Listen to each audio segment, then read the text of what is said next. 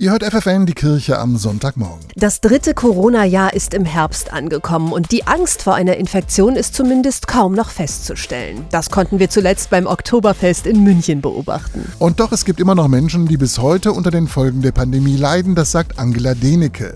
Sie ist im Vorstand des Caritasverbandes Peine und hat die Alltagssituation der Kinder und Jugendlichen während der Corona-Zeit beobachtet und dabei festgestellt, dass die Familien massiv in Schwierigkeiten stecken und auch langfristig unter Umständen Hilfe bzw. Unterstützung benötigen. Diese Hilfe bietet die Caritas jetzt mit dem Projekt FANCO, Familien mit und nach Corona. Welche typischen Spuren Corona in so mancher Familie hinterlassen hat, das berichtet Projektleiterin Sera Duran von der Caritas. Es gibt eine Steigerung von Depressionen, von Sozialphobie wird äh, durchweg in allen Familien berichtet und insgesamt nimmt die Isolation immer mehr zu und dadurch kommt es zu einer Art von Alltagslethargie. Mit dem neuen Projekt bietet die Caritas gezielte Hilfe und dabei steht eine Frage immer im Mittelpunkt. Was empfinden bestimmte Familienmitglieder als besonders belastend und wie können wir genau an dem Punkt ansetzen und für eine Entlastung sorgen? Dann ist es vor allem wichtig, dem Alltag wieder eine Struktur zu geben. Das geht dann